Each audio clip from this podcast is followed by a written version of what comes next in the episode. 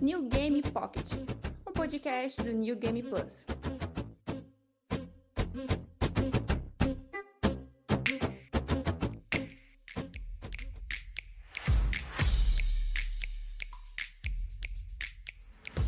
Fala galera do NGP, aqui é Kai Vicentini com mais um New Game Pocket, podcast oficial do New Game Plus. Estamos com um episódio aqui de recomendações, mas um episódio de recomendações um pouquinho especial. É, esse episódio ele vai fazer parte de uma campanha, a campanha chamada Além do Arco-Íris, em que vários podcasts vão convidar pessoas envolvidas em produções de conteúdo LGBT para conversar um pouquinho, para dar mais espaço para criadores de conteúdo que fazem parte desse grupo e para me acompanhar aqui nessa jornada, eu estou acompanhado do meu colega de crime de sempre, o Diogo Fernandes. Olá pessoal, tudo bom? E os nossos convidados de honra são o Ângelo e o Denis, do GamerCast. Hello, como vocês estão? Olha, agora eu estou me sentindo muito honrado, estou como convidado aqui. É, acho que é a primeira, é acho que não, é a segunda vez que me convidam para um podcast. Muito obrigado pelo convite, pessoal aí do New Game Plus, do New Game Pocket também. Que isso, é um, um prazer. Eu, eu e o Ângelo, a gente se conhece desde a época de fóruns de Resident Evil. Sim. Então, a gente se conhece gente... já, já há muito tempo. Eu não sei se você chegou a, a participar da Rádio Gamer Station também. Não, eu acompanhei o projeto, que é o projeto da Jéssica uhum. também. E, mas, mas eu não cheguei a participar ativamente do projeto, mas e, e daí temos e daí temos o Ângelo que, que a gente já se conhece faz tempo, também temos o Denis, Seja, vocês dois sejam muito bem-vindos aqui ao nosso Cafofo. É, é, um prazer, vocês chamaram a gente, vocês é, que nos notificaram sobre essa campanha e a gente está mais do que feliz de fazer parte dela e dar espaço para criadores de conteúdo LGBT. Olá, gente, boa noite, obrigado pelo convite. Estamos aí para fortalecer a comunidade, na verdade, gerar aquele belo engajamento neste tema especial aí dessa edição. E como vocês são nossos convidados, eu queria então dar as honras para o Ângelo começar. A sua indicação, o que, que você gostaria de indicar aqui para o pessoal? Olha, como a gente está dentro do mês do orgulho LGBT, nada mais é, natural do que a gente indicar coisas LGBTs para o pessoal jogar, né? E pro, não só jogar também, mas assistir, enfim. Como a gente pode indicar tudo por aqui. Então eu queria começar é, indicando uma série que eu gosto muito de ficção científica. Ela não é exatamente LGBT, mas ela, eu acho que ela se diferencia muito por ter uma protagonista bissexual.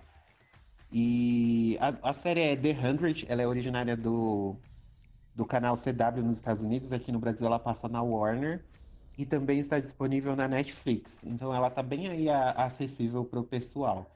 Ela, essa série ela se passa num futuro pós-apocalíptico em que aconteceu uma guerra nuclear no mundo e na época e, e a Terra acabou se tornando inabitável. Só que na época dessas, dessa guerra nuclear o, existiam é, 12 estações espaciais do que é no futuro, como se passa no futuro, né? Existiam 12 estações espaciais no, na órbita da Terra e essas estações se uniram formando a Arca em que a humanidade ela continuou lá sobrevivendo até que a Terra fosse habitável novamente.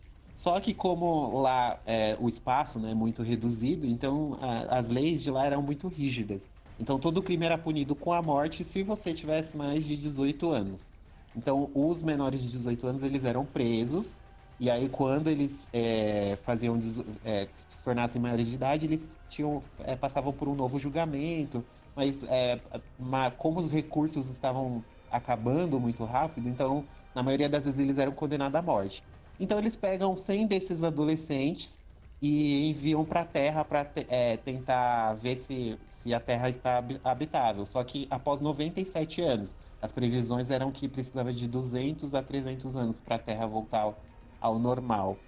E essa é a premissa, assim, basicamente, do, do, da série. Por isso que ela se chama The Hundred ou 100, porque são 100 adolescentes que são mandados. E tem aquela pegada bem CW, né? Que é aquela coisa mais voltada pro, pro, pro público teen. E ela até começa dessa forma, só que ela evolui de um jeito muito legal. Então eu acho que vale muito a pena assistir. É, você estava descrevendo uma estação espacial esperando a, a Terra se habitava novamente. A primeira coisa que me veio na cabeça foi o Wally, né? Que é mais ou menos a mesma o mesmo, o mesmo subtexto que as pessoas na estação espacial esperando se tornar habitável novamente. Sim, sim. São, são quantas temporadas a série? Então, a série, ela, atualmente, ela tá sendo exibida nos Estados Unidos a sétima temporada, que vai ser a última. E só que as seis anteriores já estão disponíveis na Netflix. Então dá para pegar a história aí do começo até quase no fim. E tem muita coisa, tipo, legal, assim, de ficção científica. Um supercomputador que é tirano, é questão de tipo, superimunidade à radiação, que pessoas que nasceram no espaço acabam, acabam, como receberam radiação direto do Sol por muito tempo, acabam criando. É muito legal. E tem uma coisa muito tribal, assim, que. que eu, eu vou falar porque não é spoiler. Que quando eles, eles chegam na Terra, eles descobrem que há, há sobreviventes da época daquela guerra nuclear, né? E o pessoal acabou voltando a viver naquela, naquele esquema bem antigo, bem como tribos mesmo, como índios. Uhum. E aí tem, cada um tem o seu clã, Aí eles, eles forjaram uma língua própria que acabou de, derivando do inglês. Então é muito legal porque eles acabam entrando em conflito com esse pessoal que, que já mora na Terra, né? Que são esses descendentes dos sobreviventes. É, quando você fala de que existia uma formação tribal e tudo mais, e que a série é meio teen, mas é, são formações tribais com nomes, assim, bem. bem produções para adolescentes, tipo Harry Potter ou ou jogos vorazes, que daí tem tipo distritos, tem casas e tudo mais. É uma coisa um pouco mais orgânica, ah. assim, tipo, são só tribos, assim, sem nomes nem nada. Não é uma coisa extremamente Não. organizada. Não, é um negócio bem organizado. É tipo. Tipo. Que nem você falou, deu exemplo Jogos Vorazes. Que tem uns 12 distritos, lá são. Né, no, na série são 12 uhum. tribos. Uhum. Aí tem um. É, tem a Tree Crew, que é o povo das árvores. Aí tem o povo. Aí eles chamam o povo que veio da, da estação espacial de Sky Crew. Que na língua deles lá é o povo do céu. Aí eles, eles formam a 13 terceira tribo no mais pra frente na série, então é bem legal, assim. E é, é aquela coisa, tem muito conflito. A, a, série é bem violenta, ela tem umas cenas assim sangrentas e tal. E é uma puta li, lição de. Ah, eu falei puto, não sei se pode. Pode ficar à vontade. Pode, Mas... à vontade. De vez em quando, se quiser escapar, um vai tomar no cu Bolsonaro, pode também. Opa, Opa bom saber, né? Que a gente já começa assim. a gente já, já adere já. É. E tem, tem, é uma baita lição de liderança, assim, essa série. Não, não se enganem pelos primeiros episódios. Ela vai ficando muito interessante, muito intensa. E por não ser uma série que nem as, as séries da ABC, que normalmente tem 20 e poucos episódios, então a história é bem concentrada, assim, em cada temporada. Então todo episódio acontece alguma coisa interessante e você quer saber o que vai acontecer mais pra frente. É bem legal. Muito legal. Ela, ela é bem produzida, assim, ela tem uns efeitos maneiros, se passar assim de espaço e tal, e tá relacionando tribos. Ela é bem produzida? Tem, tem. Ela é bem, ela é bem produzida. Eu não sei se vocês já assistiram The Expanse, que é uma série de ficção científica também. Não sei se vocês chegaram a assistir. Gente do céu, vocês assistem 15 séries, eu assisto uma por ano, gente. não, é porque essas séries não estreiam na mesma época.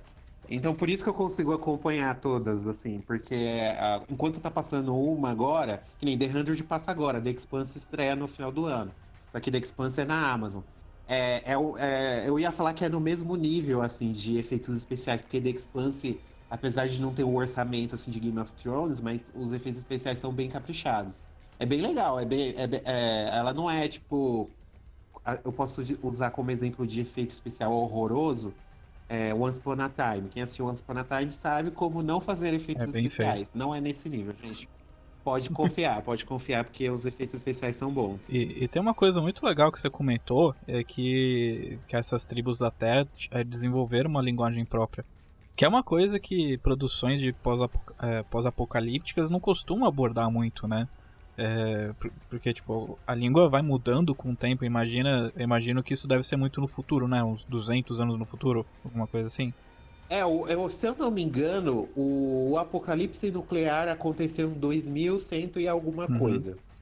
E aí, aí, aí eles descem para a Terra 97 anos depois do apocalipse nuclear. Então, tive, teve esses 97 anos aí pro pessoal é, desenvolver. Tem um, eu já vi gente comentando que é pouco tempo. ou linguistas, assim, que é para desenvolver uma língua tão diferente, assim, um idioma tão diferente. Mas eu achei bem legal, eu achei ousado. E uma curiosidade é que o cara, o cara que desenvolveu o idioma da série é o mesmo cara que desenvolveu a língua do Game of Thrones. Aquela do. Aquela que a Daenerys fala. Dothraki, Dothraki. O Dothraki. Foi, foi o mesmo cara que desenvolveu das tribos do The Hundred, foi o mesmo cara. Bacana, eu, eu sempre, ah, eu sempre gosto quando tem esse cuidado de criar uma nova língua, uma versão atualizada da língua quando é no futuro. Sim, sim, é bem legal. Isso aí, fica aí a recomendação. E eu queria então passar o, o bastão pro Denis para ele fazer a sua recomendação. Bom, eu também tenho uma série aqui que é mais voltada pro público LGBT, mas é uma série que vale um pouco a pena para todo mundo assistir para entender as coisas um pouco como funciona. É uma série ela é antiga já. Ela não é tão acessível assim como a do Ângelo, que a dica do Ângelo no caso. É uma série, ela é de dois, dos anos 2000, ela teve aí cinco temporadas, então vai ter mais ou menos meados de 2005. É, é, uma série, é uma série americana que é de, derivada de uma série britânica. Ela chama Queer, Queer as Folk. É, em português, eu acho que é Os Assumidos, algo nesse sentido. É, mas também não tem dublado nem nada. Você vai achar né, né daquelas formas marotas ali, lá no, lá no Pirata, é. enfim, esses lugares assim. Na locadora do Ultra. Isso, exatamente. Você vai achar por ali, lá, lá vai ter certeza. É, a série ela conta a história de cinco, cinco personagens que vivem em Pittsburgh, lá nos Estados Unidos. Lá existe um, um é como se o centro da, da série se passasse vou jogar aqui pro Brasil. É como se passasse ali na Rua Augusta, sabe? Então, ah, entendi. É fazendo um oposto à, à rua de Pittsburgh, da onde eles, da onde eles, onde se passa a série. E aí conta a história deles cinco, um é totalmente diferente do outro. É, ambos, todo, todos os cinco são homossexuais. É, e eles contam a história de cada um deles baseado na, na, na vida ali no cotidiano de cada um. O bacana é que assim, a série é de 2000 já tá em 2020. Então, assim, é uma geração para é uma geração anterior à das, de, da maioria das pessoas é, de, de, adolescente hoje em dia, por exemplo. Quando eu assisti, revelando aí um pouco da minha idade, eu era um adolescente em finalzinho ali de formação, 18, 19 anos. Então, é, é pra gente, a gente entende muita coisa do da comunidade, das pessoas, enfim, das orientações, eles abordam muito, por exemplo, é, tem esse núcleo que são cinco rapazes, mas também tem um núcleo que são duas mulheres que vivem juntas, que no começo da série, ela, da série elas acabaram de ter um filho de uma produção é, independente de uma delas com um desses cinco caras, mas ela é casada com uma mulher, e aí tem toda aquela questão de direito, que, por exemplo, a mulher dela não é mãe do filho, e aí a série também entra nesse quesito, tanto de, de de filho como de casamento, que tem um, um, outro personagem, ele começa a morar junto com, com o namorado dele, mas ele não tem direitos, os, ambos não têm direito como casal. São apenas duas pessoas morando juntas. E aí a série vai abordando diversas situações, como bullying, como preconceito na escola, porque um dos personagens ele é tem 17 anos, então ele vai abordar esse núcleo escolar também, o que ele está passando na escola, com os outros colegas, o que os outros colegas estão é, fazem quando descobrem que, que ele é homossexual, do colega até o professor, até o diretor da escola. Enfim, então a série aborda diversos cenários, diversas coisas que mesmo 20 anos depois, tem coisa que a gente vê que passou-se 20 anos e ainda é assim que, que as coisas acontecem, sabe? Principalmente essa questão do bullying, essa questão do preconceito, essa questão da família do rapaz quando ele se assume, que, não, que, a, que o pai não aceita, que a mãe não aceita, enfim é, e aí ele vai morar fora, é expulso de casa, são coisas que passaram-se 20 anos que, e ainda acontecem dessa forma, e ainda existem pessoas dessa forma, então ao mesmo tempo que ela é de 20 anos atrás, ela ainda é muito atualizada se você for assistir. Algumas coisas você vê que realmente evoluiu, como direitos, como hoje você pode casar normalmente com uma pessoa do mesmo sexo, enfim, é reconhecido, é para adotar, você também consegue em determinados lugares do, do mundo, enfim. Algumas coisas você vê que evoluiu perto do que tínhamos lá na época que a série se passa. A série de 2000 se passa em 2000 mesmo, então ela, ela se passa na atualidade da série, no caso. E, e aí é muito bom para quem é para quem é um pouquinho mais velho, como eu, por exemplo, vai relembrar de situações é, que se passaram ali na mesma época de vida da, da, pessoa, né? Porque tem personagem tem 17, tem de 20 e poucos, tem um que já tá com 30, tem um que já tá nos 40, que daí já é uma outra questão que a série aborda, de ah, como que é visto hoje um homossexual de 40 anos, né? Na, lá na época era visto de uma forma, hoje é como? É igual, parecido aí, cabe, é bom, até para você fazer um comparativo com o que você tem hoje e o que você tinha lá atrás e o quanto isso evoluiu, ou involuiu, no caso, como algumas coisas a gente pode ver que talvez lá, 20 anos atrás, era melhor. Enfim, é uma, uma sugestão para quem não viu. Como eu falei, tem cinco temporadas, a, as três primeiras temporadas tem 20 episódios cada uma, a quarta e a quinta tem um pouquinho menos, aí a série ter, termina, ela se encerra, colocaram lá um final certinho pra ela, é, encerra o ciclo dos personagens e tudo, é uma boa, uma boa dica, até pra... Eu acho que ela serve muito pra, pra você debater com outra pessoa, eu acho bom, pra, é, por exemplo, uma pessoa que é homossexual, enfim, assistir com alguém que não é, e aí meio que você tem aquela linha de, de raciocínio conjunta de dois cenários diferentes, enfim, é uma série um pouco forte em algumas cenas ali, tem, tem cenas bem pesadas, enfim, questão sexual da palavra, porque é o que vende, não tem jeito. É da Showtime ainda, a Showtime é muito conhecida. É, o canal já é conhecido por fazer as, produções explícitas em questão de violência, questão de sexo, em questão de várias. Tem muito. Mostra muito, por exemplo, no, naquela fase dos anos 2000, a questão da droga, a questão do êxtase que a gente via na balada. Ah, ainda vê hoje em dia, né, no caso, mas via assim a cada esquina que passava, enfim. E aí é, é, é uma série bastante interessante para assistir. Eu recomendo. Muito bom. Você, você disse que ela, ela tem 20 anos, né? É. Eu, li, eu li um livro de 2018 e ele tem exatamente a mesma o, o mesmo roteiro, o mesmo enredo que você me narrou agora. É, é, curioso isso, né? Porque uma coisa de 20 anos atrás e, e agora 2018, o, o livro trata basicamente da, de uma história semelhante. É, eu tenho um livro aqui que, assim, eu eu tava pensando esses dias sobre questão de empatia e de se pôr no lugar do outro e de consumir é, determinados produtos e poder entender melhor o que se passa numa realidade que é diferente da minha.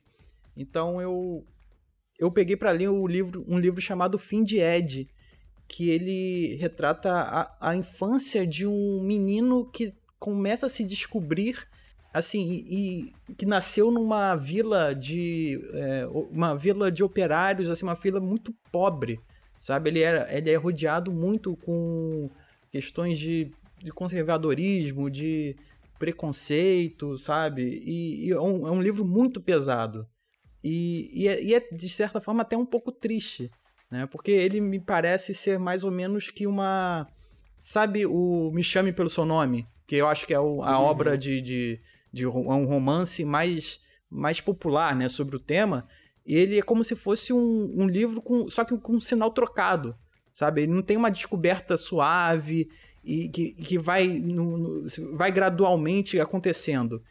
Ele, ao mesmo tempo que ele vai se descobrindo, ele vai se retraindo para poder entrar no mesmo esquema de um estereótipo de machão daquela vila, sabe? E você entende detalhadamente o que se passa na cabeça de uma pessoa, de um menino que está passando por esse, por esse tipo de situação é, na escola, é, dentro, da, dentro de casa, na família, sabe?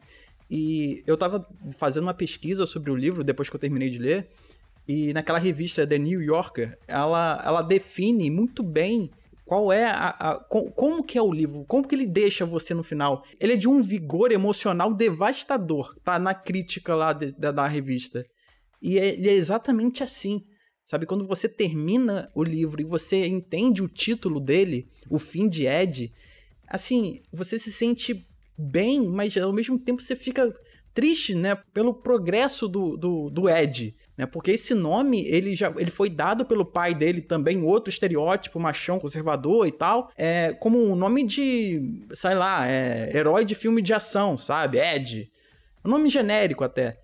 E, e como ele se descobre e no fim ele deixa de ser esse Ed. Então eu acho que é, esse é o livro que eu não estava esperando, assim, ter uma. A experiência de conhecer a vida desse, dessa forma, sabe? De, de entender pra caramba o que acontece, desde o comportamento da família, dos vizinhos, das pessoas da escola, as surras que ele levava apenas por ser o que ele é né? E as tentativas dele de tentar ser, entre aspas, normal, de tentar se relacionar com meninas, sendo que ele sentia asco. Então, assim, ele narra da infância à adolescência. Então, a adolescência foi assim. É, é chocante, às vezes, uma cena que ele vai narrando, você nota o desespero dele, sabe? E isso é muito forte e você passa a entender muito melhor do que apenas uma, uma frase de uma pessoa falando: Ah, minha adolescência foi difícil, conturbada, alguma coisa assim. Quando você vai passando por detalhes que ele vai narrando, e esse romance é, é, é mais forte ainda porque ele é autobiográfico. O autor do livro, ele, ele nasceu nessa vila de operários, ele passou por tudo isso até conseguir sair. Eu não vou dar um, muitos spoilers do, do livro, porque ele é, eu acho que é essencial. Então, essa é a minha recomendação de, de sei lá, entrar bem no, no, no que na experiência do outro para você entender bastante o conceito de empatia, sabe? Do, do que de se pôr no lugar do outro. Eu achei esse livro muito bom. Eu quero consumir mais, porque ele tem, acho que, uma sequência agora. Eu quero consumir mais livros sobre o tema. Eu acho isso muito bom. Gostei muito do livro. É, e é isso, é essa a recomendação. O Fim de Ed. Quem, Muito bom livro. Quem que é o autor? Legal. É, ah, eu esqueci. O autor se chama Eduard Louis. Ele é francês, a minha pronúncia provavelmente está toda cagada, mas é um livro é que... É não tá cagada, tá enferrujada porque faz tempo que você não usa. Isso. é, Edu, é Eduard Louis, alguma coisa assim, né? É, deve ser Eduardo Luiz, na, na real. É, exatamente. E o livro é, foi o primeiro romance do cara e com já, já saiu para 20 idiomas, sabe? É, e é um livro que é narrado assim, de modo coloquial, bem simples, sabe? Você lê assim, numa velocidade absurda e, e, e você não consegue largar. Eu acho que esse é o mérito do livro, que você entende o que está acontecendo, você quer descobrir como que esse rapaz vai conseguir sair daquele mundo que ele vive, né? Porque eu acho que o, o objetivo de vida dele é esse, ele, ele conseguir sair dali e descobrir como, sabe? É um livro muito, muito foda, cara. Eu adorei esse livro. Muito bom. Fica aí a recomendação. E, e na verdade eu queria comentar, eu queria só voltar um pouquinho para a recomendação do Denis, que eu tava pesquisando aqui enquanto você falava da série, e, e caiu, foi uma coincidência que quando essa série tava acabando, o, o Queers Folk, o The, The L Word tava começando, né? Uhum. Que, é, que é uma série que, posso estar enganado, podem, podem me corrigir qualquer instante, que é uma série que, pelo que você descreveu, ele aborda mais ou menos isso, só que mais no espectro do. Da visão de, feminina. De, da, da, visão feminina. É, exatamente. Ela é como, é, é como se as duas fossem irmãs. Né? As duas abordam o mesmo tema, da mesma, da, da mesma forma forte é, e colocando o dedo ali na ferida mesmo da, da, da sociedade do momento, só que aí no caso de uma visão de mulher, que é muito mais difícil de você ver hoje em dia até hoje em dia é difícil. Hoje, por exemplo, é, a gente pode ver, pode citar aqui várias séries, vários filmes ou várias obras em que tem aquele núcleo, tem aqueles personagens, assim como o Ângelo citou a dele, por exemplo, existe ali sempre. Uh, hoje a, a mídia vem inserindo cada vez mais essas pessoas, por quê, gente? Em qualquer lugar que você vá, qualquer coisa que você faça, é, eu, vai existir pessoas diferentes uma das outras e com orientações e escolhas e opções diferentes uma da outra. Não adianta você achar que é como numa série, por exemplo, dos anos 90, onde todo mundo é branco, loiro, um rico, um pobre. Não é só isso. Existem várias outras nuances que entram aí. E essa visão da mulher, se eu não me engano, posso estar falando besteira aqui, se eu não me engano, The Word foi quem, quem assim, deu o start ali. Que foi onde as pessoas pararam para ver que o gay não é o homem gay existem o, tem o homem, tem a mulher, tem o, o aí depois entrou o transgênero, o binário, enfim, né? Não é, não é só uma coisa. E aí isso abriu um, um leque. Eu já assisti Daily World também, não completo, não completo, mas já assisti boa parte. E é exatamente, eu posso te falar, é a mesma coisa, mas com uma visão do outro lado da, da história, muito bem colocada também, por sinal. É, que aborda temas tão bons quanto o, o de Curious Folk, no caso. Também é uma, é uma ótima recomendação, não tinha me lembrado. Muito bem. Bom, e, os dois são da Showtime também, né? Os dois. Sim, a Showtime os, tava num. Os dois você vai achar a mesma, a mesma, o mesmo nível de, de abordagem, de coisas explícitas ou não, é o mesmo, a, me, a mesma coisa. E o The World voltou recentemente, não voltou? É uma, um revival com o mesmo elenco e tudo mais? Eu não sei se já estreou, eu vi a notícia que realmente eles estavam fazendo, mas aí logo veio essa pandemia aí, não sei se deu um, deu um pause, enfim, mas eu sei que ia rolar mesmo. Com o mesmo elenco, inclusive. Muito bom. Gente, é... eu ia recomendar um jogo, mas já que tá todo mundo nessa vibe de além do arco-íris e tudo mais, eu acho que eu nunca falei dessa série. Tá todo mundo falando de série, eu vou falar de série também. E não é o foco é, toda essa questão da LGBT, mas tá muito embrenhado dentro da série que é o Brooklyn Nine-Nine. Eu imagino que alguém aqui já tenha assistido também? Eu já vi a primeira temporada. O que, que você achou? Eu gostei, assim, em alguns pontos, mas eu não consegui continuar ela por outras questões.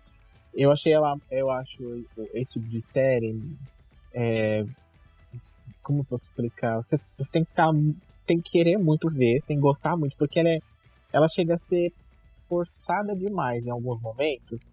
E aí para mim não bateu legal assim, mas quem sabe um dia eu revejo. Sim, porque a primeira temporada realmente é um pouquinho lenta, ela não, não pega no tranco. É engraçado porque toda a série desse, desse cara com o Michael Schur, é sempre, a primeira temporada sempre é meio. Eh, sabe?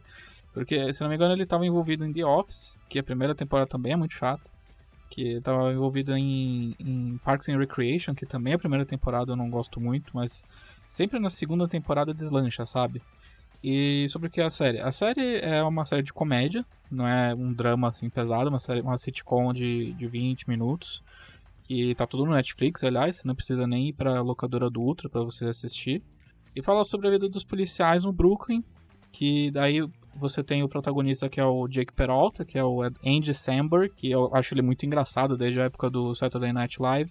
Mas é legal porque ele trabalha com colegas de trabalho num ambiente muito diverso, né? Você tem colegas de trabalho negros, você tem o chefe dele, que é o Raymond Holt. Ele é um, ele é o capitão da polícia, só que ele também é da comunidade LGBT. E a série aborda muito sobre as dificuldades que ele teve para chegar onde ele estava lá. É, é, uma série muito engraçada, mas eles, eles têm uns momentos muito tensos. Tem um episódio que muita gente fala que é o episódio que o personagem interpretado pelo Terry Crews foi abordado por um policial branco porque ele achava que o achava que o Terry, que é o personagem, estava é, assaltando a vizinhança, mas na verdade ele era um policial, tipo, ele não estava fazendo nada de errado. E a série tem tem uma boa sensibilidade assim para abordar essas coisas. É óbvio que eu não sou qualificado para dizer para dizer isso, mas a impressão que se tem é que a série toma muito cuidado para abordar os seus temas é, questões de racismo, questões de homofobia. É, então, é uma série engraçada, eu acho muito engraçado. Eu, eu, gosto do estilo de comédia do Michael Schur. E é uma série que, sabe, todo mundo. Acho que todo mundo deveria pelo menos tentar assistir. Se quiser ir pela segunda temporada, não tem problema, porque é uma série que não tem muita cronologia. Tem sim, mas você pode assistir fora de ordem que não tem problema nenhum. Então fica aí minha recomendação. Ah, além do Raymond Holt, né, que é assumidamente gay dentro da série, você é, é, um pequeno spoiler, mas a detetive Rose acaba se acaba se assumindo como bissexual depois. E ela tem uma namorada no final da, no final da última temporada e tudo mais. Então fica aí. É uma série que não, o foco não é essa questão da LGBT, mas ela tá muito embrenhada entre os personagens, e eles tratam isso com muita naturalidade. Ainda tá rolando ainda? A Netflix comprou, né? Renovou. É, ela comprou os direitos aqui no Brasil. É uma série que teve muitas dificuldades, porque era da Fox. Ela foi cancelada, se não me engano, na quinta temporada. Daí a NBC comprou a série. E eles gravaram a sexta temporada e tal. E eles tiveram que interromper a sétima temporada da gravação por causa do corona. Mas parece que tá com uma boa audiência uhum. e tudo mais. Então Era uma série que tinha muitos problemas na Fox de ser renovada, parecia que sempre ia ser cancelada. Fox está Mas- preservada, né? Nossa, gente. Ela faz isso com muita série, né? Não sei por que ela ainda faz série na Fox, porque é, eu, eu lembro, mas pelo que eu entendo, pelo, não sei, talvez você saiba me responder.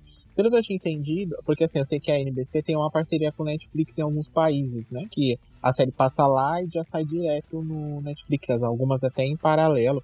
Enquanto passa lá, o episódio na, semana, na, mesma, na mesma semana sai no, no Netflix. Eu tinha achado que a série era do Netflix mesmo, que o Netflix tinha comprado os direitos e renovado, mas ela foi pra NBC, então. E aí tá lá ainda. Isso, isso. Foi uma questão de que, pra produzir a série, é, quem, quem não produzia a série, na verdade, era a própria NBC. Era uma, era uma ação conjunta da Fox com a NBC que eles produziam e a Fox era quem transmitia pra televisão. Só que daí, com todo esse negócio da Disney e tudo mais, eu imagino que a Fox meio que desistiu dessa série, porque estavam cortando custos e tudo mais. E a série também não dava tanta audiência assim. A Fox, tipo, se não, dá, se não tem 20 milhões de pessoas assistindo, é porque não vale a pena. Daí eles cancelaram a série, teve toda uma comoção, um monte de atores famosos pediram para renovação, e daí a NBC comprou a série de volta. E, e a série só melhorou com isso, porque é uma, é uma coisa engraçada, porque a NBC ela não, ela não tem tantas restrições para, por exemplo, violência ou para palavrões e tudo mais. Não que tenha palavrões na série, mas, por exemplo, às vezes tem uma sala toda cheia de sangue que, é uma, que é- você acha meio estranho nessas temporadas mais atuais, mas é porque a NBC tem uma restrição um pouco menor para violência, esse tipo de coisa. E várias vezes eles falam palavrões, mas é palavrão que é censurado, sabe, com bip. E isso nem na Fox você poderia fazer, você não poderia nem deixar implícito que você estava falando palavrão. Então a série tem muito mais liberdades nos seus temas agora. Acho que até em questão de, de lidar com as questões LGBT, de racismo e tudo mais, temos um pouco mais densos, eles têm mais liberdade para fazer isso estando na NBC. E a questão do Netflix é que eles compraram os direitos de distribuição aqui no Brasil. Então eu imagino que mais ninguém possa distribuir essa série que não seja Netflix. Mas eles, eles são cheios dessas de tipo comprar uma série e fingir que são delas, que é dela, do Netflix. Mas fica a minha recomendação, é Brooklyn Nine-Nine, independente de, de ser mês do orgulho e tudo mais, é uma ótima série que aborda. A gente está gravando isso poucas semanas depois da- do- de todos os protestos e tudo mais. Então é, acho que é dois, acho que é dois assuntos muito, muito importantes que essa série aborda com uma certa sensibilidade que você não vê por aí em outras produções culturais. Tá tudo no Netflix, Hum. tá até a sexta temporada, que acho que só falta a sétima, que acho que tá gravando ou passando ainda nos Estados Unidos. Então você tem pelo menos uns 70, 80 episódios para você maratonar e é muito gostoso de assistir, eu gosto bastante. Então, vamos fazer mais uma rodada de recomendação, já estamos aqui no embalo. É... Ângelo, você tem mais alguma coisa para recomendar? Sim, tenho. é, eu gostaria de recomendar Sense8, que também é uma série da Netflix, aproveitando esse clima de, do mês do orgulho. É, não sei se vocês. Alguém já assistiu aqui? Não. Não. Eu, eu assisti Não? um trecho na Não. CCXP quando o elenco veio pra, pra cá. Mas eu não cheguei a assistir. Ah, sim. Provavelmente eles eram pra divulgar a segunda temporada, né? Sim. É, então, Sense8, ela é, é uma série fantástica, assim, pra mim. A, a lição de vida, assim, que Sense8, que, a, que Sense8 disfarça, assim, em meio a cenas de ação e luta e tal, é, é incrível. Ele é dos mesmos criadores de Matrix, as irmãs Wachowski. Mais um outro cara lá, que eu não lembro o nome, mas ele também... Elas que brilham, ele, ele não é ninguém. E ela, se ela conta sobre oito personagens que são conectados pela mente. É, num, num belo dia, eles começam a ter a visão de uma, de uma mulher se matando. E aí, depois, eles acabam descobrindo que, que essa, essa mulher que se matou, ela meio que deu a luz a, a, a eles como sensei, sabe? Ela é como a mãe deles. Ela que, que conectou a mente deles dessas oito pessoas. E, e essas oito pessoas, elas estão espalhadas no, no mundo. Tem gente na Europa, tem gente na África, tem gente no, tem, na Coreia do Sul. Então, é, é, um- é uma série assim bem diversificada que teve um, um orçamento bem gigantesco, porque eles vão até o país para gravar cenas, eles não Eles não usam muito a tela verde, o chroma Eles gravaram no Brasil, né? Então, inclusive gravaram no Brasil, que tem um personagem mexicano que ele é, ele é assumidamente gay, né, na série. E ele é um ator mexicano super famoso que não quer se assumir porque por causa do preconceito de lá. Então ele, ele, ele é tipo Antônio Bandeira, sabe? Sempre faz filmes de ação, ou Tom Cruise Uhum. também. Então se ele se assumisse homossexual, ele ia perder todos esses papéis lá no México. E quando ele e aí ele acaba se assumindo, né, com o passar da história, ele é convidado para a parada LGBT do Brasil. E eles participaram da parada aqui em São Paulo, inclusive eu estive lá quando eles gravaram a cena. E foi incrível, foi a sensacional. fama assim. louca. Ai, sim, foi lindo demais, porque o, o carro deles é o que mais soltava bexiga, porque eles tinham que gravar a cena do filme, então eles gravaram umas cinco vezes, toda hora soltava bexiga, aí eles se beijavam, os atores, aí todo mundo gritava. Gente, é uma loucura, foi uma loucura essa. Foi, foi em 2016 isso. Foi, foi um dos melhores anos. E, e aí o que, que acontece na série? Quando eles começam, é, essas mentes se conectam, eles começam a sentir tudo que o outro sente. Então, por exemplo, se um deles tá triste, aí todos sentem a tristeza do, do outro. Se um deles está passando por perigo, aí o, por exemplo, tem um, um que é policial, então ele sabe técnicas de luta e tal. Então, quando um personagem tá em perigo que ele não sabe lutar, então esse outro personagem é, compartilha as habilidades dele com esse outro para ele poder se safar. E tem uma que é hacker, cada um tem a sua particularidade. E é muito legal de ver a montagem dessa série, como que eles colocam todos esses oito personagens juntos, vários cortes assim e compartilhando essas habilidades. É sensacional. E entre esses esses oito protagonistas, tem esse personagem que é gay do México e também temos uma personagem transexual, que ela é hacker e que mora no- nos Estados Unidos, em São Francisco.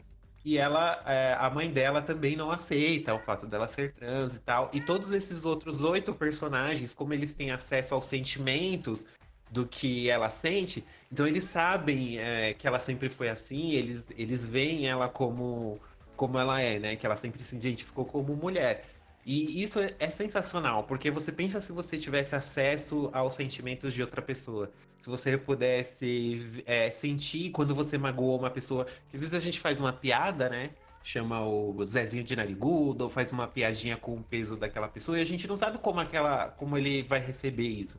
Então o Sense8, ele meio que esconde toda essa trama de ação, meio que de ficção científica, e, e fala sobre empatia que é o se colocar no lugar do outro, sentir o que o outro tá sentindo. Gente, ó, é, é lindo demais, sabe? É, é, não, não, no, principalmente nos primeiros episódios, não tem assim muita ação, que é mais os personagens se conhecendo mesmo. Mas a mensagem do- é muito bonita. É, infelizmente, a série foi cancelada depois da segunda temporada, porque o orçamento era astronômico, então eles precisavam de uma audiência nível Game of Thrones para manter. Foi bem naquela leva que a Netflix começou a cancelar tudo. Aí Sense8 acabou entrando no meio. Tanto, só que para a comunidade LGBT, essa série representou tanto que começou muitas petições para a série voltar. Muitas, muitas, muitas, muitas. Mesmo um- uns, uns cinco meses assim de campanha do cancelamento da série, até a Netflix é, dizer que ia lançar um episódio final de duas horas para dar um, fi- um final para a história, para a série, para aqueles personagens. É óbvio que o episódio acabou não ficando perfeito, assim, deixaram algumas coisas de fora, mas ficou muito legal de ver, de ter um desfecho, sabe? De, de ver que eles não. né, não ficou aquele cliffhanger chato de quando as séries são canceladas. Então a Netflix acabou dando esse, esse presente pros fãs, assim. Muito legal. É, só pra dar uma outra recomenda re- recomendaçãozinha básica, que é um filme que é Rezando por Bob, que é um filme que também entra nessa história, que é bem parecido com o livro é, O Fim de Ed também, só que é mais em versão filme. Eu, eu acho que se vocês quiserem. Eu chorei horrores. Nossa, me identifiquei super. Ele tem uma mãe super religiosa. E aí ele tá tentando se entender sobre aquilo. É baseado numa história real, tanto que a mãe desse menino se tornou ativista pelos direitos LGBTs de- depois. E ele se é um filme que se passa nos anos 80. Então, tipo assim, assistam, é, porque é muita pena, é muito o que a gente sente mesmo quando a gente é LGBT. E esse filme é uma obra-prima. Dá pra achar ele aí dublado, legendado aí pelos, pelos alternativos. É com a Sigourney Weaver esse filme, né? Era a mãe é, dele. Com a? Sigourney Weaver, ela faz a mãe do. É a mãe do menino e ela é super religiosa. Gente, ela fala cada atrocidade pra ele que é assim, surreal. Surreal. Mas a mensagem do filme é muito bonita. Muito bonita mesmo. Mas é pra chorar. Esse, se vocês estão afim de chorar, eu chorei horrores É, quando eu Ele assisti. é bem triste mesmo. Engraçado que esse filme, eu assisti ele é, junto com um, um outro amigo meu que passou por uma situação muito semelhante, sabe? É, a do filme. Quando ele se assumiu pra mãe dele, que também Uhum. era super religiosa, enfim, a mãe dele colocou lá um véu preto e fez sete dias de novena. Aquela história toda, sabe? E que é o que Aham. passa, que a mãe, a mãe do caso do, do menino no filme acontece com ela também. É, e só que comigo não. Assim, e ele passou uma, muito parecido a situação dele, só que comigo não foi. Então, por, é, por mais que comigo não tenha sido também, você se sente um pouco no lugar do outro, se sente um pouco, entre aspas, falando, se sente mal pelo Sim. outro, porque. E você não precisava, porque pra você também não foi fácil. Mas também não foi daquele jeito. E aí a gente vê que, é, por mais que a situação seja a mesma, que é a pessoa saindo do armário ali e se assumindo pra família, é, assim, a gente não sabe como é. Cada um é, é de um jeito, até isso cada um é de um jeito. Então não adianta a gente falar assim pra você, ah, é e não é ruim. Se você não, porque não é ruim. Pra mim foi ruim numa, de uma, por, por um motivo, por uma questão. Pro outro é de outra forma. Por mais que, por mais tranquilo que isso seja pra algumas pessoas hoje em dia, é, a gente nunca sabe como é pro outro. Não posso falar, ah, vai lá que é fácil, nem dá nada. Nada acontece, tudo é lindo e maravilhoso. Porque não é, né? E outra, pra mim foi, será que foi mesmo? Enfim. É, mas nunca é. É- Até isso é diferente de cada um, enfim. É, puxando o gancho do, do livro do, que o Diogo deu a, a, a dica também. Se, você, se alguém te contasse a, a, a- a forma que foi, não seria igual a do rapaz do livro, por exemplo, e você não teria, e não teria o mesmo impacto em você. E aí talvez, é, não tendo esse impacto, você também não pararia para refletir tanto como você deve ter feito depois que você lê o livro, né? Isso que eu acho que é, que é bem interessante. Uhum. Para cada um, uma mídia afeta, afeta de um jeito. Então, se eu lesse, talvez afete, se outra pessoa lesse né, o mesmo livro, não vai afetar de outro jeito, mas uma série ou uma outra mídia pode afetar, ou, ou esse filme, por exemplo, que o Angelo falou, afeta é, dessa, dessa, dessa, mesma forma. né? Acho que isso é Sim, é bem pesado, gente. Pra quem, para quem é no nível assim da, da mãe dele espalhar versículos da Bíblia, Sim. tentar exorcizar ele. E foi bem nos anos 80, então foi bem no surto de HIV. Então ela fica mandando mensagem pra ele, folheto falando que o HIV é a praga gay, é o castigo de Deus. Tudo isso vai ter consequências, tanto pra ele quanto pra ela. E, e que nem eu falei, ela é baseada numa história real e ela acabou se tornando ativista e escreveu o livro contando essa história. é, e, tipo, indica e ajuda os pais lá nos Estados Unidos a, a não tratarem os filhos assim, né? A tentar entender os filhos. Ele é um filme que foi feito pra TV americana e aí é de 2009, ele é de 2009 e ele passou aqui no Brasil no canal Universal, Uni- aquele Estúdio Universal. Por isso que tem a versão dublada dele aí pra quem não gosta de assistir é, legendado. Mas dá pra assistir ele sem boa qualidade e tudo. Eu só não, não- Eu raramente vejo ele em streaming. Por isso que eu não sei se, se ele tá por aí em streaming. É bem difícil eu achar esse filme Netflix, Amazon e tal. E ele é, ele assim, ele é uma referência grande assim para nós LGBTs, principalmente gays, meninos, que sempre quando você pergunta para um gay se ele já assistiu esse filme, ele diz que já assistiu e chorou horrores também por causa de pais religiosos. Então ele é bem pesado mesmo. Ali no pré-requisito. Aqueles... Tá no pré-requisito. Tanto que é até, é até triste, porque esses filmes é, LGBTs, eles raramente têm um final feliz. É. É muito raro você pegar a história de um homossexual, a história de uma lésbica, de um gay que tenha um final feliz. Dessas indicações aqui que eu dei, é, Sense8 termina de um jeito feliz. É uma série super LGBT e tem um final feliz. Mas também, se você quiser chorar, fica aí a, a- a outra sugestão. Dizem que, que não é nem um pouco pa- pautada na realidade os acontecimentos intrínsecos assim, mas o jogo da imitação retrata o, o final que o, que o Turing teve, né, de vida. Que ele acabou cometendo suicídio por causa de ele ter sido condenado por ser homossexual. E é basicamente a pessoa que inventou o computador e venceu a Segunda Guerra pros, pros aliados, né? Ah, sim. Não, não só homossexuais, mulheres também são apagadas da história. E isso sempre aconteceu, né? E, e esse é um momento tão bacana que a gente está vivendo, porque tá dando voz a essas pessoas, tá contando a história dessas pessoas que por tanto tempo é, o pessoal tentou apagar. E o povo fica falando, ah, é lacração, é lacração, que não sei o quê. Gente, são, são histórias de vida, faz parte da vida, você queira ou não. É, você vive no planeta Terra, a, a diversidade sexual ela existe, e graças a Deus hoje, em muitos lugares, a gente pode falar sobre o assunto. Então, por que não falar? Por que não contar essas histórias? Só porque te incomoda? Não assiste, mas é, não tem direito de impedir que essas obras existam, sabe? Porque é a realidade, são coisas que aconteceram, histórias que, que foram visitas, e a gente gosta sim de se ver representado. Tanto que, tipo, é um absurdo. É, Pantera Negra. Eu vi, na época que saiu Pantera Negra, eu vi um vídeo de americanos, assim, negros, em frente ao pôster, abraçando o pôster. Falando assim, é assim que as pessoas brancas se sentem o tempo inteiro. Eu, se eu me sentisse assim o tempo inteiro, tipo, empoderado, numa, um, um personagem negro, super-herói, super fodão, se ele se sentisse assim o tempo inteiro e fosse representado, representado assim o tempo inteiro nos Estados Unidos, ele diz no vídeo que amaria também o país, da mesma forma que os brancos amam. Isso é muito forte, isso é muito representativo.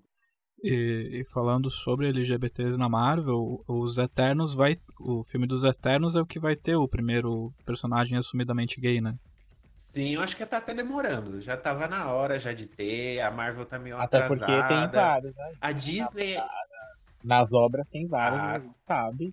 Mas agora vem, vem é. apare aparecendo, né? Cada mês, cada ano aí vai aparecendo dois, três que, é, que chega. Mas é, pra quem é. acompanha antes as obras clássicas, enfim, tem bastante. Né? Sim, tanto que o, o, E a Marvel viu que isso é uma coisa que, se bem feita, é, acaba dando visibilidade, ganhando assim elogios da crítica e não só também e ajudando na causa. Além si, disso, a, as pessoas a, é, as pessoas começaram a cobrar muito posicionamento dessas empresas e produtoras, enfim, elas têm que se posicionar, não tem jeito. É, acaba que a, elas pedem o público por não se posicionar de forma alguma sobre nada. Não dá pra ficar no raso ali falando só, ah, foi lá e salvou a mocinha e o dia acabou, fim. Não, não cabe mais. As pessoas não. A, a grande maioria, no caso, né? Elas, pra elas isso não tá bom mais, né? Tipo, não, não é igual lá o primeiro filme do Superman, por exemplo, de 1900 e não sei. Que ah, é, o filme é o quê? O Superman salvando a Lois e acabou o filme. Não dá mais para ter esses, esses roteiros rasos, assim, né? Tem que esmiuçar mais as situações, as coisas e inserir todo. É, inserir Humanizar, todo tipo né? coisa. Assim como é na realidade. Na realidade não tem só o Superman e a Lois para ser salva, né? Tem o resto do mundo inteiro. Esse papo de quadrinho, cara, é muito bom porque. Por isso que é, é, eu gostava tanto do, do, dos quadrinhos da Vertigo. Porque ela não tinha esse, esse freio, sabe? Esse de querer contar umas. Oi? É, esse puritanismo.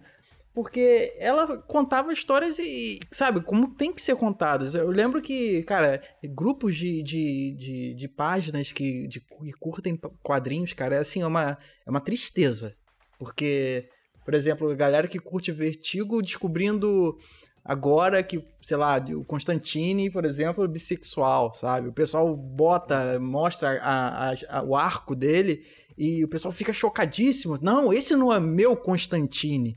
Sabe? Eu, eu, acho que, assim, chega a ser é horrível. É horrível ver nos comentários, sabe? É o nerd, é o nerd que tá assistindo e lendo tudo errado, né? É o nerd que descobre que X-Men fala sobre minorias. Que os X-Men, os mutantes, nada mais são do que uma metáfora para estrangeiro, que são maltratados nos Estados Unidos, é uma metáfora para homossexuais, é uma metáfora para os negros, para todos aqueles que foram segregados. É a pessoa que assiste Star Wars, vê lá o pessoal, os rebeldes lutando contra o Império e fica pedindo ditadura militar no Brasil. É o típico nerd que assiste e lê tudo errado. Tudo eu, errado. Não, não sabe interpretar eu, nada. Eu não consigo entender como uma pessoa que gosta de X-Men lê HQs como Deus ama, homem mata, que é sobre intolerância religiosa, com puta subtexto extremamente explícito. E a pessoa sabe, continua sendo intolerante, continua sendo extremista, sabe? É, eu lembro em 2012 que teve, um, teve uma edição dos X-Men que o Estrela Polar se casou com o namorado dele. Cara, o chorume que foi, o, a quantidade de chorume de nerd reclamando, porque foi a capa. A, o casamento girou em torno da edição inteira e era a capa do, da edição. E, meu, é, você leu e você leu errado. Leia de novo até entender. Uhum. É, eu li recentemente, inclusive, é. essa obra do X-Men do Deus Ame o Homem Mata. E eu falei, gente, como que as pessoas leram isso na, na época que foi publicada e não sei, elas não entenderam ou eu não é, é o que a gente falou, eu não consigo entender como que não interpretou o que o autor quis, quis dizer. Eu fico imaginando que se eu sou a pessoa que escrevo esse tipo de obra com esse tipo de assunto e, e não vejo é, nenhuma manifestação nesse sentido de quem leu, eu falo, meu, daqui, devolve, eu te pago pra você me devolver a, a, a HQ, porque a frustração, Porque, imagina, cara, cara ser passa, sei lá, às vezes anos para escrever aquilo, enfim, para bolar aquela história toda, e a pessoa não entende. Meu, deve ser, deve ser a pior coisa do mundo você escrever uma obra e a pessoa não entender o que você quis dizer. Porque, e não é uma coisa que tá mal escrita, que você não entende porque tá mal escrita, tá ali, tá nítido, tá explícito o negócio, e a pessoa ainda assim não entendeu, é porque ela não quer mesmo. E aí eu acho que é. Não, dá pra, dá pra falar um podcast só de, de nerd intolerante, o que é muito, é. muito irônico, sabe? Extremamente irônico. É a mesma coisa de você ver um gay uhum. apoiando o Bolsonaro, gente. Eu não consigo entender até hoje como que essas pessoas surgiram no mundo. É assim, é bem, é muito louco, cara. É igual você ver um cara que te xinga e você quer ser amigo dele por isso. E, e eu, eu, infelizmente, né? Infelizmente, eu ainda frequento grupos de quadrinhos no Facebook e um exemplo que a gente, eu e o Diogo, a gente estava conversando de pessoas que, que às vezes se enquadram nesse grupo mais extremista e tudo mais, simplesmente não entendem o que leem. É as pessoas que leem, por exemplo, Watchmen e enxergam o Rorschach como um personagem virtuoso, sabe? Porque é uma, uma, eu, eu reli o Watchmen no início do ano por causa da série. E daí tem um momento em que ele julga um o, se não me engano era o Ozymandias, ele achava que o Ozymandias era um mau caráter e daí ele tentou fazer, ah, mas será que será que é porque ele é gay, alguma coisa assim? E tipo, ele faz ele acha que o Ozymandias talvez tenha se tornado uma pessoa ruim porque ele se tornou talvez um homossexual, alguma coisa assim, sabe? Esse tipo de paranoia estúpida, esse tipo de pensamento imbecil, hum. sabe? E, e ele relativizando as merdas que o comediante é, faz. É, ele passa pano pro comediante que, que abertamente estuprou uma mulher e tudo mais. E, e várias pessoas do, do, do, do, grupo nerd, desses grupos de quadrinhos do Facebook, acham que o Rorschach é o melhor personagem, que é o personagem que bota o dedo na ferida, que mostra como a sociedade como realmente é, sabe? Então, realmente é, é muito estupidez, sabe? É, é não querer entender o subtexto do personagem. Ou quando, ou é quando é absorve só um pouquinho, sabe? O mínimo possível, o cara manda um não mete política no meu quadrinho. Esse é um clássico, né? Esse é um clássico. Quadrinhos surgiram por causa da política, eles só falam de política, os quadrinhos, disfarçado, né? Não, e outra. Mas meio subliminarmente. Esse cara tem que entender que o quadrinho já foi banido pela própria política. Então, assim, eu não vou falar de uma coisa que, que em determinado momento da história eu não pude nem. O autor não podia nem escrever mais esse tipo de obra, porque era proibido. Eu vou, ok, eu vou baixar a cabeça e vou seguir. É bem é, aquele videozinho do. aquele vídeo. aquele videoclipe do. do Pink Floyd, né? As crianças andando e caindo no, no, no lixão lá, no buraco, né? As pessoas reclamando que o Roger Walters é político durante os shows. Puta que pariu, cara. O que, que você tá ouvindo? cara, eu lembro agora de um povo reclamando que Rage Against the Machine. É, aí mostrou as máquinas que as pessoas. que a banda. Sete máquinas que a banda odiaria. Certo que é o sistema, pô. Mete política no meu rock também. Então, eu acho que só para concluir o pensamento, é, não tem mais nada mais irônico e prazeroso do que ver esse pessoal hoje em dia vendo jogos protagonizados por lésbicas, por gays, esse povo jogando The Last of Us, aí tendo que engolir a gente e jogando Overwatch e afins. Por mais que metade deles nem entendam né, o que tá acontecendo ali. E, ah, Fê, né? Nesses nos jogos que estão saindo agora, eles vão entender. Beleza, mas. Então eu já vou aproveitar que no meio dessa discussão toda, minha recomendação não é necessariamente relacionada ao LGBT, mas Deus ama me mata do X-Men. Que eu acho que se você conseguir interpretar um pouquinho, você imagina do que, que eles estão falando, de quem que eles estão sendo intolerantes, né? É muito boa essa obra, gente. Eu li ela esse ano, no comecinho do ano, e eu, assim, li ela que eu nem vi. Quando vi já era o fim. Porque é muito boa mesmo, é muito bem escrita e mesmo ela não sendo atual, porque ela já tem um tempo, mas ela o toque, os assuntos que ela vai é muito do atual, assim. São coisas que você vê que a impressão é que é um pouco desanimadora até, mas a impressão que a gente tem é que não vai mudar né? Que vai continuar, vai passar se 10, 15, 20 anos e ainda vai ter, né? Tipo, não adianta. É meio desesperançoso porque se você parar pra pensar, essa HQ já fez 30 anos e continua assim. É, então, os, os resquícios, infelizmente, eles vão, eles vão perpetuar aí por bastante tempo. Mas cada vez menores, é isso que é a esperança aí, a fagulha de esperança que fica. Gente, então esse episódio especial é, a gente poderia continuar falando um monte de como um nerd é, é idiota às vezes e várias recomendações super bacanas, mas a gente vai ficando por aqui. Eu queria então agradecer a presença do Ângelo e do Denis. Muito obrigado é, por vocês virem aqui conversar um pouco com a gente, bater papo. Faço questão que vocês apareçam aí nas próximas edições, sempre que vocês quiserem. Claro, eu que agradeço, eu que agradeço pelo convite. Eu vou dar uma olhadinha na minha agenda, que eu sou uma muito educada, muito, muito educada, muito ocupada.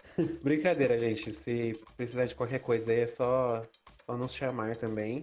E estamos aí. Só fazer, aproveitando aqui para fazer um merchan, né? Quem quer conhecer o nosso, Por favor. o nosso job. É, nós temos um podcast também, o GamerCast, que sai com episódios quinzenais a gente fala de coisas nerds voltadas para o público LGBTQIA+. Então é só jogar no... entrar no nosso site gameover.com.br, é GI com Y, gameover.com.br. Aí lá você acha nossos podcasts, a gente tem um site também, redes sociais, arroba GameOverblog no Twitter, no Instagram e no Facebook. Isso aí. O nosso querido Demartini já participou do podcast de vocês. Sim, Felipe já participou de duas edições conosco. Uma sobre Death Stranding, que a gente começou, parecia que a gente tinha fumado 10 baseado e começou a viajar na maionese com aquele jogo, porque deu Kojima explodiu nossas cabeças. E, e, ele participou também sobre o do Resident Evil 3 Remake, em que rolou um desabafo. pessoas ficaram, pessoas ficaram iradas, quebramos a mesa. E foi bem legal de, de, de, gravar também. Só dar uma conferida lá no nosso site para poder ouvir essas edições e as outras também, né? Curtir se vocês gostarem. Isso aí. Eu estou me convidando para edição de Metal Gear. ah, isso aí é cool. Pode deixar. Porque eu passo Já bem longe do Kojima, gente. Mas bem longe, mas bem longe mesmo, assim. Tanto que esse do Death Stranding eu nem participei. Que eu falei, gente, eu não vou nem entrar nessa brisa aí, porque Primeiro que eu não joguei, segundo que eu não, nem vou jogar, né? Pelo menos não agora, sim. Não tenho vontade, assim. O Kojima, ele Ai, o futuro. Que as pessoas iam ficar encarceradas em casa e só os entregadores vão poder sair. Só que no caso da chuva tempo... no lugar da chuva temporal, nós temos o é, coronavírus. Né? Vai ver que foi ele que espalhou, tá tudo explicado. ele prevê o futuro é, então, três meses que, é- antes. Isso que é marketing agressivo. então, ele, eu acho que o Kojima foi longe demais. Mas, Diogo. Diga. Onde o pessoal pode encontrar o NGP nas redes sociais? Então, pessoal, vocês que curtiram o programa, o TSN, o New Game Pocket, você encontra a gente lá no Facebook. É facebook.com barra ngameplus ou então, né, se você quiser achar a gente lá pelo Twitter, é twitter.com barra ngameplus. Ou então, se você for lá na barra de busca, botar lá arroba ngameplus, a gente está lá também. Ou então, se você for lá no YouTube, é youtube.com barra ngameplus. A gente lá tem live, gameplay, quase todo dia. O Demartini tá sempre fazendo vídeos lá. O New Game Pocket tá lá também, tá hospedado. É, Torne-se um patrocinador, isso ajuda pra caramba o canal a crescer. Torne-se um inscrito. Se você curtiu o programa, dá lá um like, fala, comenta com a gente o que você curtiu. É, e é isso. Isso aí, gente. Sendo patrocinador por apenas R$ 7,99, vocês participam de um grupo exclusivo do Telegram que tem, que tem o Demartini, eu, a gente fala um monte de borracha lá, uma, galera super supimpa. É, você participa de sorteios exclusivos de keys de jogos, de Game Pass, é, em sorteios gerais em que todo mundo pode participar. Patrocinadores têm mais chances. E é claro, também o já conhecido sorteio dos patrocinadores para escolher. Do, dois, duas pessoas podem escolher o gameplay que o Demartino vai fazer todo mês. E é isso aí. Esse foi mais um New Game Pocket. Fiquem bem e até a próxima. Tchau, tchau. Tchau. Tchau, tchau, gente. Bye, bye. O, o, o, o Ângelo saiu do. Ah, voltou. Oi. Oi, eu Não, caí. saiu do grupo, entrou no geral e voltou pra cá. Não, mas o Denis ficou quieto, de repente, todo mundo ficou quieto. Ah, a gente tava falando Ah, aqui normal. ele- Acho que você que não tava ouvindo, talvez. Olha o Bolsonaro tentando derrubar a gente, igual ele fez com, igual ele fez com o Jornal Nacional esses dias, que eles não conseguiram fazer a chamada.